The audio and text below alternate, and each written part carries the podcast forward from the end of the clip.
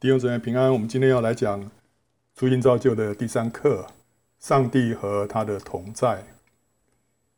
全宇宙最值得学习的题目是什么题目？有什么样的题目呢？是值得我们一生去学习的。有有一个题目就是什么？就是神。神自己是我们最值得我们来认识、来学习的。不仅在我们的今生，甚至于直到永世，神让我们认识不尽，永远。令人惊叹！你不要讲到说到了天堂啊，以后我们在 在天堂里面做什么事？没什么事做啊，就是在那边弹那个竖琴，是不是？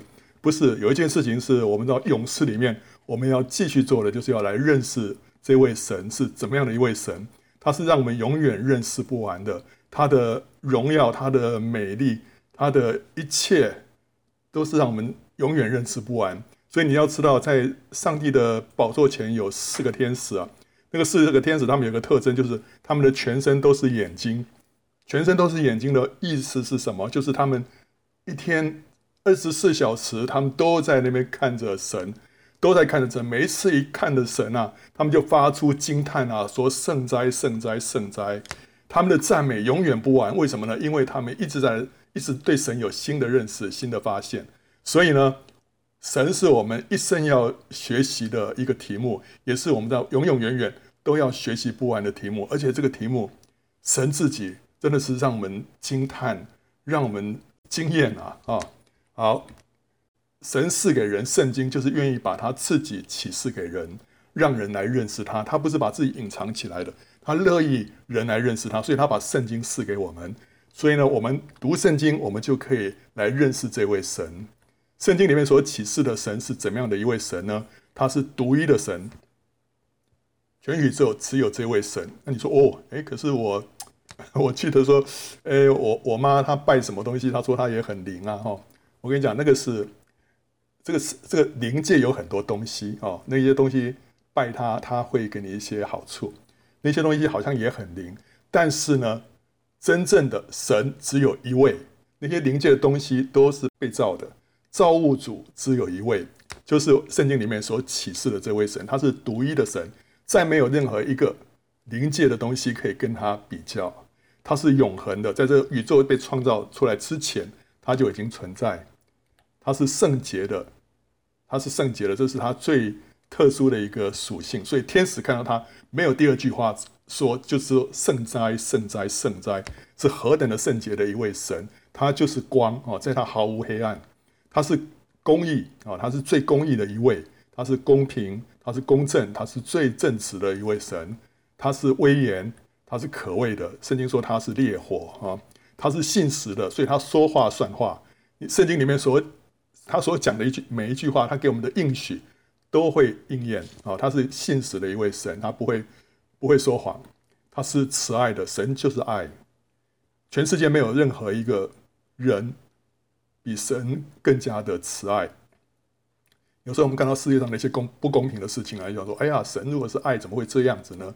我们都觉得说我们比神更有爱心。其实神比任何人他的爱要更加的超过千万倍啊！好，只是我们不知道他奇妙的一些旨意，所以我们需要明白神的法则。他是最有怜悯的一位神啊，他是充满温柔的一位，他是最善良的一位，他是充满智慧的一位。你从他的智慧。从这个它的造物可以看得出来，你看这个蜘蛛，它怎么会结结这个蜘蛛丝呢？这个蜜蜂它怎么会制作这个蜂房呢？这是大自然界里面两个小小的昆虫而已，可是他们居然是这么厉害的工程师，谁给他们这样的一个聪明？就是神，那神比他们智慧呃千万倍，对不对啊？神让这个鸵鸟啊可以知道说什么时候该往南飞，什么时候该往北飞。然后呢，他也让这个鲑鱼啊知道说要游回他自己原来所出生的地方去产卵，这些奇妙的智慧是神给他们的啊。然后呢，人的构造更是奇妙。我们怎么知道说，哎，你神怎么会创造出这么奇妙的一个生物？就是从这个地方小小的地方，我们都可以看到神是一个充满智慧的神。更何况他掌管整个人类的历史，你看到他，他让一些事情发生。背后互相的这个错综复杂，这个背后有一个极大的智慧在那边掌控这一切啊，在那边呃，就主宰这一切。他是最谦卑的一位神，他抚救卑微的人。虽然他是那样伟大崇高的一位神，但是他愿意蹲下来来看顾一个最卑微、最小的一个小孩子啊。他是最有忍耐的一位神，最有耐心的。人再怎么样顶撞他，他。他不呃，马上把你击杀啊！他充满了忍耐，等着你回转。他也是最喜乐的一位神。有一次，我太太 Joy 她被提到天上去，听到天父在那边哈哈哈哈大笑，他突然里面有一个很深的感觉：天父是全宇宙最喜乐的那位神啊！所以你遇到神，你里面就是充满喜乐。他是充满平安的一位神，在他里面没有任何的急躁。你遇到他，你就是遇到平安，一个很深的平安。就进到你的里面来，他是最慷慨的一位。你说哦，他对啊，他他那么富有，他那么慷慨。富一个人富有不一定慷慨，但是神是非常慷慨的一位。他让阳光照好人也照歹人，他创造一切都乐意的赐给他所创造的这一切的被造物啊来享用。他也是最幽默的一位神。你看他所创造的一些呃动物哈，你就知道说，哎，这背后。有一个很深的幽默感，而且他跟人的互动啊，你看到圣经里面他跟人的一些互动，你会发现神神是一个很幽默的神，而且他有时候会让我们碰到一些遭遇啊，你就看到背后神是非常幽默的，他也充满了创意啊，全全这个全这个宇宙啊，你看到神所创造的这个大自然，你就发现说哇，这个山，这个河啊，瀑布，哦，这个夕阳，冰山，然后这个哦。这个满地的这个花草，你想说这背后真的是神是充满了创意啊，充满创意，要你来 发明，你来发明不出这个其中的任何这个这一点点哦，哇，他神是充满了创意的一位神啊。然后呢，他无所不知，他知道你里面内心里面最深的一个隐情，他无所不能，在他没有任何难成的事。神说：“这耶和华岂有难成的事吗？”啊，即使我们碰到一些很困难的事情，哇，甚至你呃得了一个绝症，医生说都不行了，但是神说在他没有难成的事，他可以创造这整个宇宙，何况你那小小的问题，他岂不能解决吗？所以我们要转向神啊，我们有问题，我们来求求问神啊，求告神，他没有难成的事啊。但是我们也要知道说他的旨意是什么，他的确任何事情他都可以做，但是他有的事情他做，有的事情他不做，他有他的。旨意在的，所以我们需要来认识神的旨意啊。然后呢，他也是无所不在，他充满整个天下啊。他也是无比荣耀，他不轻易发怒，他乐于饶恕，他喜爱施恩啊。这是圣经里面所教导我们，让我们认识的神是这样的一位神。他不是一个这个脾气很坏的一个老头子啊，他不是一个很难取悦啊。很难取悦的一个人，他是一个充满了怜悯，而且他不轻易发怒，他是乐于乐于饶恕人的一位神啊。所以，我们有时候对神会有很多的误解，因为我们没有来认识，没有来靠近他，我们没有来读圣经，我们不知道这位神是这么可爱的一位神。人的最佳美德只是反映出上帝本质的亿万分之一。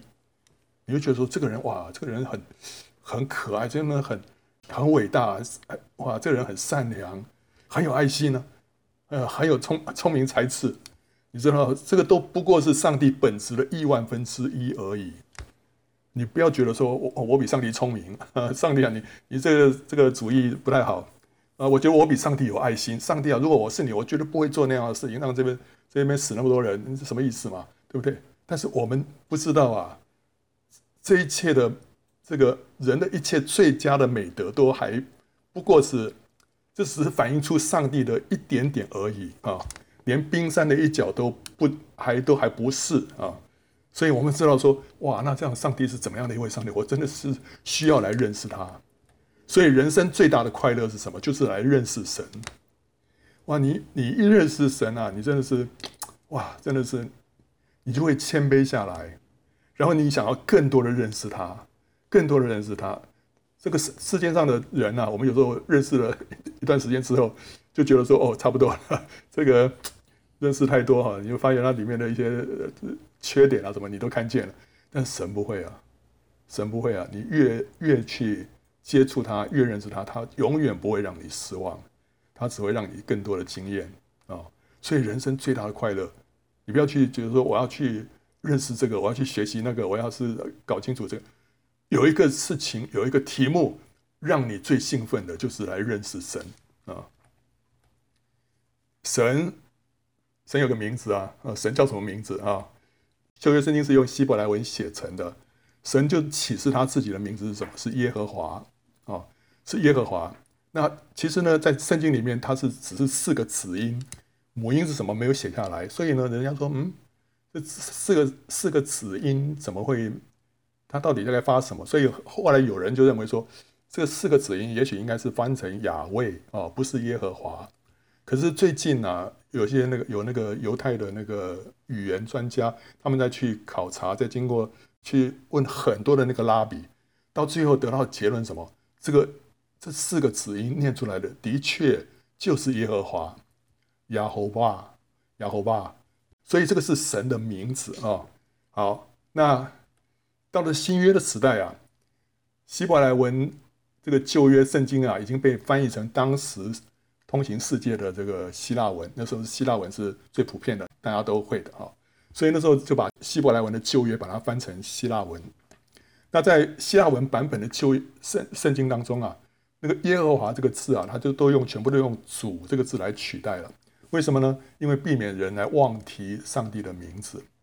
十诫里面的第三诫就是你不可以妄称耶和华的名啊，不可以妄称耶和华的名。所以我想说，这个耶和华的名这么神圣，我不敢随便乱讲。那所以他干脆。把圣经里面所有耶和华哦，那个希腊文呢，都把它用主来取代。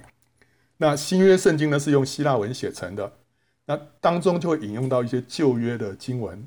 那引用到旧约经文的时候呢，他们就直接去引那个希腊文版的这个旧约了啊，因为既然都是希腊文嘛，对不对啊？就引用希腊文版的旧约。那在希腊文版的旧约里面的耶和华呢，全部都变成主了嘛，所以在新约圣经里面你就看不到耶和华这三个字，只看到主。那其实呢，它指指的就是耶和华上帝，并不是新旧约的上帝不一样啊。好，所以在旧约里面，你看到经文是说，啊，耶和华对我主说：“你坐在我的右边，等我使你仇敌做你的脚凳。”在新约里面引用同样这段话，它就变成说是主对我主说：“你坐在我的右边，等我使你仇敌做你的脚凳。”另外呢，在旧约里面有一段话说。到那时候，凡求告耶和华名的，就必得救。到了新约引用这段话呢，说到那时候，凡求告主名的，就必得救。所以到了新约里面，耶和华这三个字就不见了。所以有人说，哦，会不会到新约里面神的名字改了，或者说是新约的神跟旧约的神啊不一样？不是同一个，同一位神，同一位上帝啊。但是呢，就是因为那个希腊文跟希伯来文的关系，所以后来希。这个耶和华这个名字呢，就用主来取代了啊。那这位神是怎么样的一位神呢？他是三而一的神。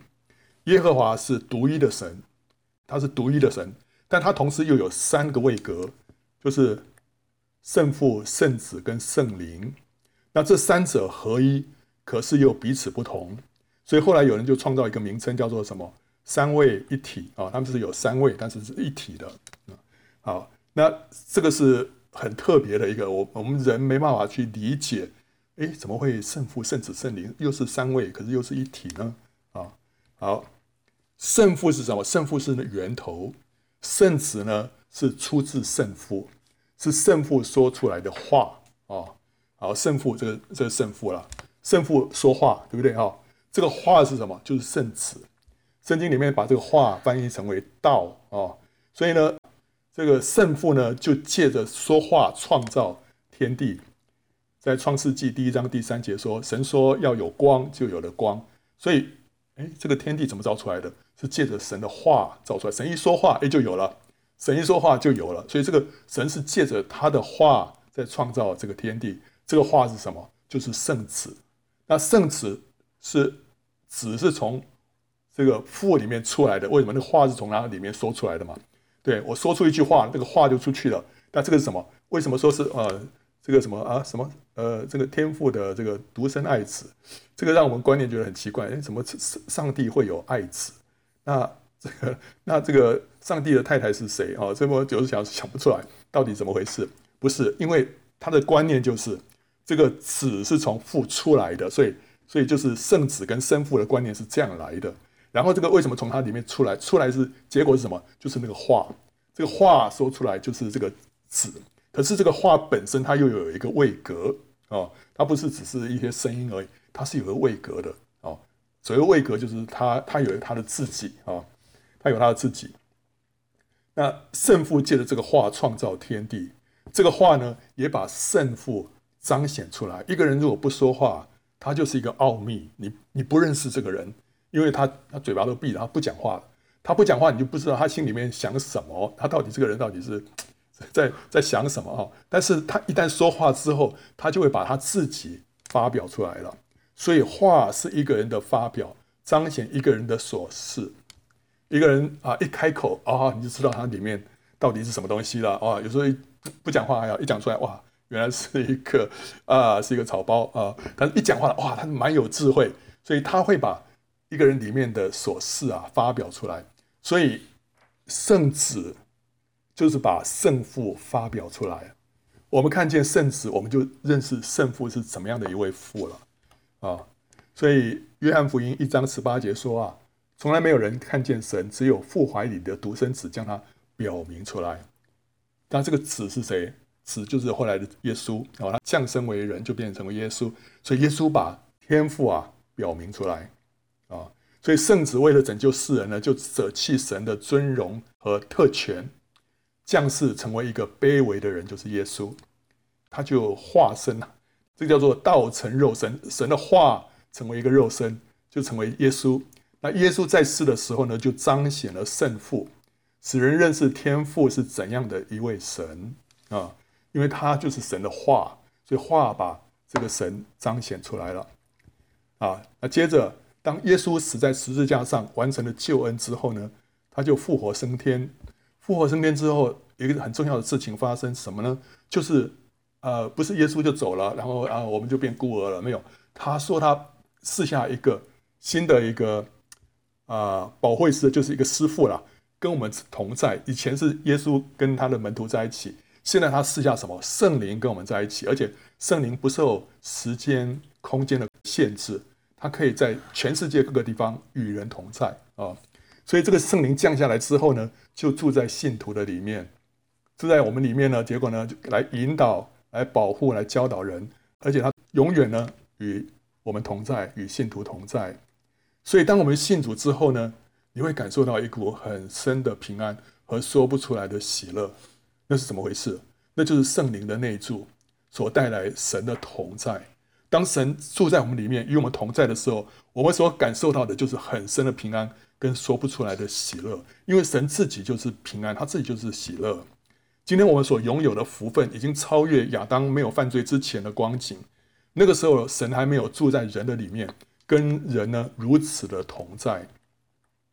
没有信主以前，我们其实没有真正的活过，因为那时候我们跟生命的源头啊，就是跟上帝是隔绝的。可是当圣灵进到我们里面之后，生命就进来了，我们就活过来了。这时候我们才明白什么叫做活着。我们也突然领悟到，基督教原来不是所谓的宗教，它乃是生命。哦，你这才明白，你你才知道说，这个才叫做活着。人就是被创造，就是要这样子活的。以前呢，根本只是我们就是真的是行尸走肉，我们好像存在，但是我们没有真的活过啊，因为我们跟上帝。跟生命的源头是隔绝的。那人的构造，人的构造，人分成灵魂体这三个部分，在堕落之前呢、啊，就是这样子啊。然后灵是什么？Spirit 啊，它灵就是跟灵界沟通的这个器官。我们有这个灵，所以我们会会跟灵界会有沟通啊。不然灵界我们看不见，我摸摸不着，我们我们怎么样知道说有灵呢？灵界的东西呢？因为我们里面有个灵，所以可以跟灵界沟通。那灵界里面。最重要的就是神，所以我们是借着我们的灵可以来跟神沟通啊。那魂呢？魂叫做 soul，魂就是自我。我们这个自我，这包括我们的理智、我们的情感、我们的意志啊。这这三方方面我们都知道。这个理智、情感跟意志，这个就是用理智就是说，哦，我认为什么啊？那情感呢，就是我喜欢什么，然后意志呢，就是我要什么。这三方面都都是表达我哈，我我我哦，我我我怎么样啊？这是魂的方面，就是来表达这个自我啊。好，人呢，在堕落之前，神的意思本来是人本原本应该要用灵来跟上帝沟通，之后呢，由灵来控制我们的魂，再由魂来控制我们的身体。这这个是一个蒙神引导的生活，结果就会平安顺利啊！因为我们从用灵去得到神的指示之后，让我们的魂，让我们的身体照着做，哇！那这样的话，整个我们的生活呢，就会非常的有条理啊，就是一切都会很顺利，很顺利啊。那但是后来亚当犯罪了，就堕落了。堕落之后啊，他就与神隔绝，与神隔绝之后，你这个灵就被闲置不用了，因为你跟神没有没有交通了，没有沟通了，没有沟通之后，你这个器官就摆在那边，就就闲置不用，对不对啊？啊、哦哦，那闲置不用的结果呢？那怎么办？那我现在要碰到一些事情，我要决定啊，我要做一些决定。那因为我的灵没有办法去问神啊，跟神已经不通了，那我就怎么办？就用魂来起来起来决定了，魂就就做主。所以你看这个图啊，那个魂就开始变得比较比较大膨胀了，对不对哈？那为什么呢？这时候魂就要根据他自己的想法。还有喜好来决定一切了啊啊！所以这时候魂魂来做主。那更糟糕的呢是，甚至于有时候人堕落到一个地步，由体来掌权啊，这身体那就是什么？你比方被被酒精控制了，被毒品控制了，被一些什么欲望控制。那时候你的身体在那边决做决定啊，你身体的感觉来做决定，你要怎么样做，而不是由你的理智、情感或者说是意志来决定了，被你的身体控制，那是更更加的堕落了。所以总而言之，当你的灵跟神没有沟通之后，然后你用魂、用身体来来决定你的一切，这时候生活就开始会陷入迷惘跟混乱当中。好了，当我们重生之后啊，重生得救之后，重生就是说我们这个人重被神重新生出来了，我们这个真的是我们第二次出生，这个叫做重生 （born again） 啊。好了，我们重生就是我们得救了。神赐给我们一个新的生命了，所以我们就活过来了啊。那活过来之后啊，人的灵不仅被恢复过来啊，开始又有功能了啊，跟可以跟神来沟通了。还有呢，更要紧的是，这时候呢，圣灵就住在我们的灵里面了。这时候人就可以跟神密切沟通，不需要再依靠自己的聪明智慧或者喜好做决定。这时候你的生活就会被神祝福，因为你走在神的旨意当中啊。那以前我们不知道啊，以前我根本不跟神没有。没有来往啊，所以我怎么知道上帝在我身上的计划？但是现在你可以知道了。当你愿意顺服神，走在上帝的计划当中，你的生活就是一个蒙福的生活啊。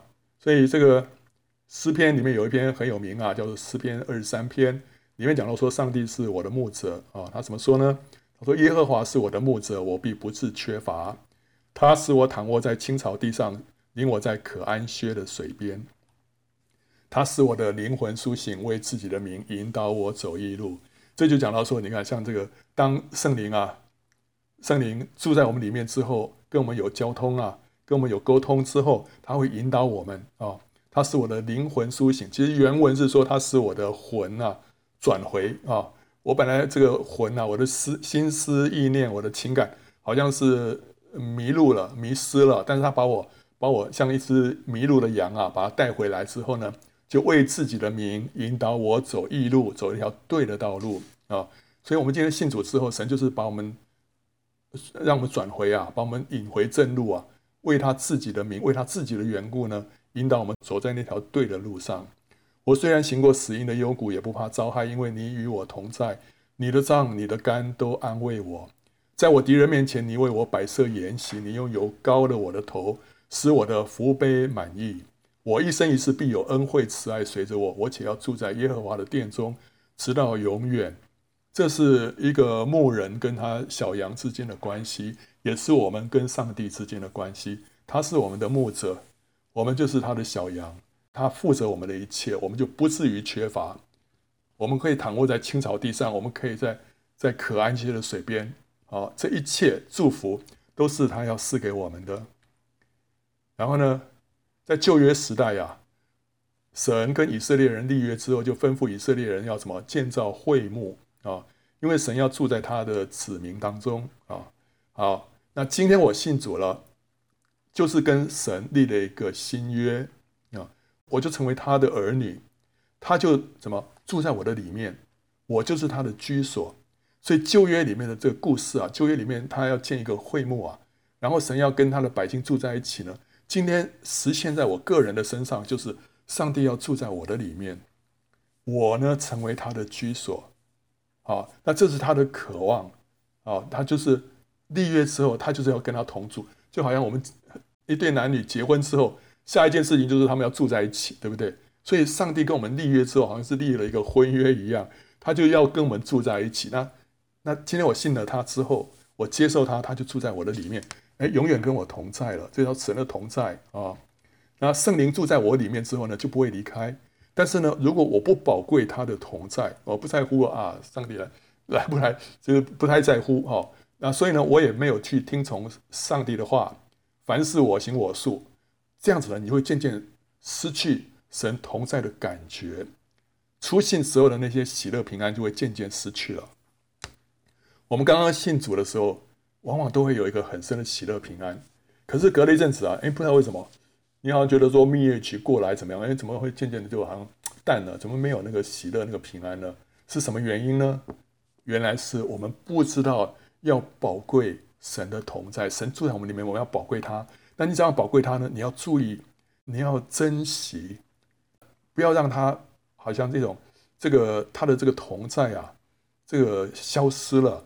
怎么会消失呢？就是因为我们不听他的话，然后呢，我自己凡事做主，那把他把他呃放一边哦，你把他一个好像尊贵的客人呃迎接到你家里面来了，但是呢，你把他放在他的客房里面，你也不去理他，他渐渐的你就不会感受到他的同在了。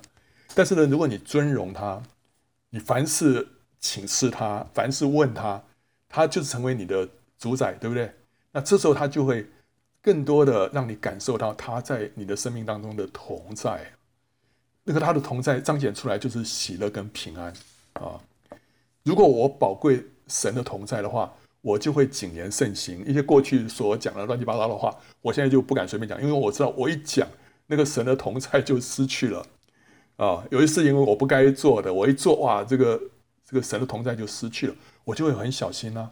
我小心是什么？因为我我宝贵神跟我在一起啊，啊，我不是呃，因为怕说哇被神处罚了，或者说怕以后什么下地狱啊，或者说干什么怕被人看见了，不是，我是因为宝贵他跟我在一起，所以我在每一件事情上呢，我就谨言慎行，我处处要讨神的喜悦啊。虽然没有人看见，但是我这件事情我就是不做啊，免得得罪神。这这句话我就是不说，免得得罪神。然后呢，我常常跟神沟通啊。你就会一直感受到他与我同在，那个喜乐的泉源就会源源不绝、不断的涌流。所以主耶稣他说：“有了我的命令又遵守了，这人就是爱我的。爱我的必蒙我父爱他，我也要爱他，并且要向他显现。”这个话的意思就是说，有了他的命令啊，就是说神给我们一个感动啊，他他说：“嗯，这个某某某，你应该怎么样？要应该要如何啊？”啊，你对太太讲话太凶了哦，跟他道歉。啊，好，要就道歉了，真真难呢。他说，有了我的命令又遵守，这人就是爱我的。当你愿意低下头来哦，承认自己的不对的时候，你要知道下一件事情是什么？他要向我显现了，上帝会向我显现，你会感到神在你里面向你微笑啊，他的笑脸向你显现了，你会觉得哇。怎么搞的？一下上帝在我身上的同在啊，一下增加那么多，为什么？因为前面顺服他了啊。啊，本来这个看这个新闻看看，哎，有一个新闻是一个这个 这个美女清凉的这个什么这个照片啊什么的，然后上帝说这个跳过去，然后哦，好吧，跳过去，哎，你就跳过去啊，哇，下一刻啊，你会发现，哎，怎么奇怪？今天好像神跟我特别同在，为什么？因为你在小事情上顺过顺顺服他，你没有在那边满足你自己的私欲啊，啊，OK，所以哎，你会发现哇，原来是这样子，这样子我们可以拥有神更加丰富的同在啊。然后呢，这就像是圣经说啊，这叫什么？葡萄树跟枝子啊，圣经说啊，主耶稣是葡萄树，我们是他身上的枝子，枝子要连在葡萄树上，生命的枝浆才会流进来啊，枝子才能够结出果子。枝子如果离开葡萄树呢，就会枯干。我们是那个枝子，主耶稣是那个葡萄树，我们一定要跟他相连，我们才会领受那个生命，我们才会结出果子来，不然的话就会枯干。所以呢，我们如果离了主啊，没有他，跟他没有这个正常的沟通，我们就会枯干，失去了神同在的喜乐跟平安，什么事情都做不好啊！你你不会结果子啊，你就做不好，嗯，因为是没有神的同在啊。但是你跟他紧密相连，你就会有生命，你就会有平安，就会有喜乐，做事情就会凡事亨通。所以怎么样跟他紧密相连啊？就是要顺服他，然后呢，要跟他沟通啊！你要常常注意他，注意他在你的里面，你宝贵他的同在，你不要把它当做空气啊！那时候你就，那时候你就会枝子跟葡萄树就会分开啊！所以我若紧紧的与主相连，常常享受他的同在，我的性情呢就会越来越加的祥和喜乐，而且我会得到力量，改变自己原有的恶习，渐渐的越来越像主啊！另外呢，我做任何事情也会经历到主的同在跟祝福，我就事半功倍。这些都是枝子连在葡萄树上之后自然结出来的果子啊。所以有一篇文章啊，这个本来是叫做等候神啊，但我想说很多人讲什么叫等候神，所以我就把它改一下啊，然后就是亲近神的意思就对了啊。这是有个师母写的，他说啊，任何时候只要你能够就拨出几分钟的时间来，单单的来亲近耶稣。不一定要祈祷，就是安静，在里面呢，注视他的面庞，渴慕他的同在。我们那个神，上帝住在我们里面，神住在我们的里面，我们就可以来里面，在里面啊，来亲近他。你不是说啊，我要远远的眺望天堂，不是，他没有在远远的天天上，他根本就在你的里面，所以你在你里面来来来注视他就好了啊，渴慕他的同在。最初的时候呢，也许你似乎领受的不多，可是假如你把握每一个机会，不久你的灵魂就会饥渴的要他，他自己的甘甜会临到你，你们会如同爱人一般，宁可悄悄的溜溜开，哪怕是一两分钟，同他在一起，胜过聊天、看书、休息或者吃东西。嗯，所以我们做很多事情会打发时间，但是有一件事情是非常远胜过这一切的，就是来亲近他啊，亲近他。你就说，你说，哎，我刚开始出信啊，我这什么都不会啊，也不会祷告啊什么的，嗯，你看这个这个连这个连这个祷告都不需要，你看就是在那边安静啊，在那边势力在他的面前。你说主耶稣啊，我来到你的面前啊，我要来亲近你，然后就这样子，你就安静就好了，亲近他，然后然后你就花时间在他的面前啊，然后。渐渐的，你会渐渐的会有一些改变啊！你会渐渐的越来越多的感受到他的同在啊！当你感到疲倦、急躁、情绪紧张的时候呢，几分钟的与他相处，在他同在的宁静当中，会苏醒你，远超过世上一切其他的。倘若我们多多的注视耶稣，而少注视我们自己、我们的朋友、领导我们的试炼、我们的失败啊、生活状况、世界、肉体、魔鬼，我们会越来越多的反映他的形象。并且我们的冷酷不洁、脾气、自私会消失，而代之以亲切、纯洁、温柔跟仁爱啊。这是罗炳胜师母讲的。所以呢，我们来亲近主，来亲近神呐、哇，我们这个人会越来越多的被他改变啊啊！什么叫以马内利啊？当基督徒写信的时候，到了末了，我们常常会祝福人什么？以马内利，以马内利啊！哎，这个话我们好像听过，对不对哈？那以马内利是什么意思呢？就是神与人同在的意思啊。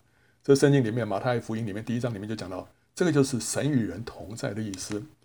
呃，祝福他啊，神与你同在啊，愿神与你同在。这个福分比起千万金银更加的宝宝贵啊！啊，我们不是说恭喜发财，祝你发财，啊 这个万事如意，不是啊。我们说。愿神与你同在啊！这个福分真的是最大、最宝贵的一个福分。有钱就好像是拥有一个钱包了哦啊，钱这钱包总是会有用完的一天啊，总是会有这个这个失去的一天。但是有神呢，你就是拥有创造天地万有的上帝你拥有这个创造一切的这个上帝，比起你拥有一个钱包，哪一个比较好？你有了上帝之后，你就不需要再担心任何事情，晚上你可以安然入睡，因为万有生死都掌握在上帝的手里，而他是最爱你的那一位天父，没有他的允许，你连一根头发都不会落在地上。所以今天我们就是要来来靠近他，我们今天就是要得着他与我们同在，这是。人生最大的福分，我们要得着上帝与我同在。同时呢，我一生的目标就是要来认识他，要来认识他。他是全宇宙最可爱的那一位，他最是最值得我们去终身去追求、来跟随的那一位啊！所以，我们我们信主之后，他就住在我们里面了。这是这是一个这个超级的恩典，我们自己永远不能够明白，怎么可能？我这样一个渺小的一个败坏的罪人，宇宙间最荣耀、最神圣的一位神，居然愿意降卑，住在我的里面，与我同在啊！你要宝贵这样的一个恩典，神就会更多的向你显现。